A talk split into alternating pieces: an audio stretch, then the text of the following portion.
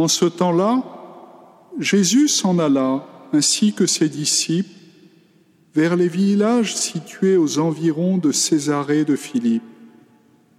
Chemin faisant, il interrogeait ses disciples. Au dire des gens, Qui suis-je?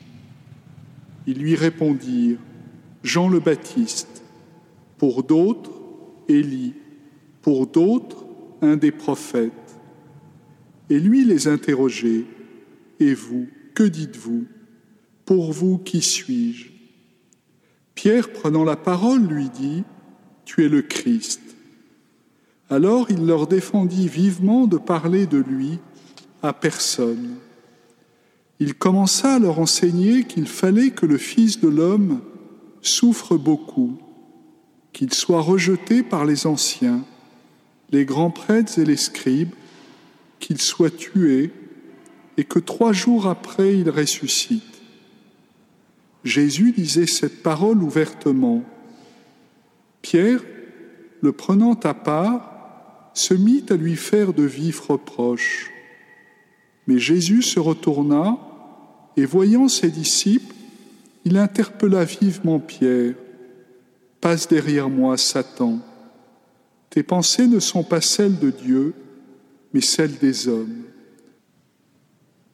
Pourquoi était-il si important que Jésus meure?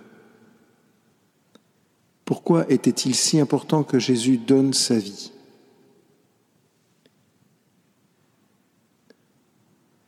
Pour un acte politique, pour un acte héroïque, sensible, ou pour une réalité spirituelle tellement profonde. Aujourd'hui, notre Église est éclairé à la fois par des gens qui disent des vérités et d'autres qui disent des mensonges, et parfois les deux. Et ce qui apparaît, ce sont des personnes qui sont pécheurs, des prêtres, des cardinaux, mais pas que. L'Église, ce n'est pas les prêtres et les cardinaux. C'est tout le monde, l'Église, c'est tous les baptisés. Alors, pourquoi était-il si important que Jésus meure sur la croix et ressuscite? Parce que l'Église, notre Église, n'est pas l'Église des intouchables.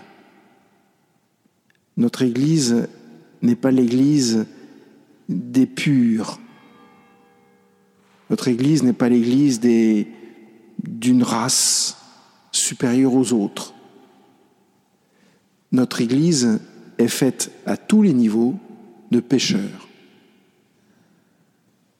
Et bien sûr, chacun essaye de se battre comme il peut au niveau où il en est pour écarter le péché de sa vie. Mais si le Christ est mort sur la croix, c'est parce qu'en faisant cela, il touche le cœur de l'Église, le cœur de chacun d'entre nous.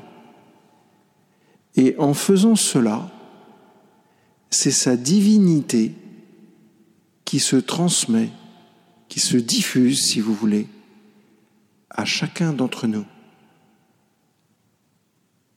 Et du coup, bien sûr, nous sommes pécheurs, mais nous sommes des pécheurs touchés par le Christ ressuscité. Et ça, ça nous assure une transformation.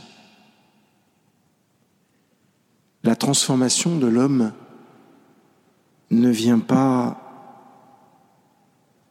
en priorité de lui-même.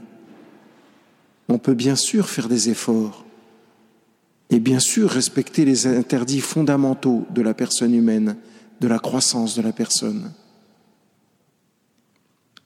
Mais vous voyez bien, vous voyez bien à quel point l'homme est pécheur.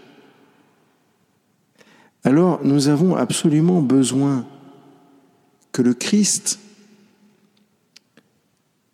dans le mystère de sa mort et sa, de sa résurrection, touche ce que nous avons de plus profond pour que nous puissions être enfin guéris et enfin convertis par lui. À la messe, tout à l'heure, nous entendrons dans la prière eucharistique que c'est le, Christ qui enlève le péché du monde. Voyez-vous? Ça ne veut pas dire qu'il ne faut pas qu'on fasse des efforts, mais ça veut dire que notre espérance est en lui et pas dans un type de comportement et pas dans le rêve d'une église de purs et de gens supérieurs aux autres. Je pense que s'il y a un bénéfice secondaire positif à tout ce que l'Église subit en ce moment, c'est peut-être que du coup, nous allons grandir dans l'humilité, dans la simplicité. Peut-être que du coup, nous allons être obligés de nous accrocher au Christ seul, plus, plus qu'à nos idées, plus que à nos certitudes, plus même qu'à notre culture chrétienne. Demandons peut-être cette grâce pour aujourd'hui, sous le regard de la Sainte Vierge qui peut fortement nous aider à cela, à nous accrocher au Christ, pour que le Christ diffuse en nous, dans son Eucharistie particulièrement, ce qui peut faire de nous des disciples capables de le suivre, de passer derrière lui pour le suivre. Amen.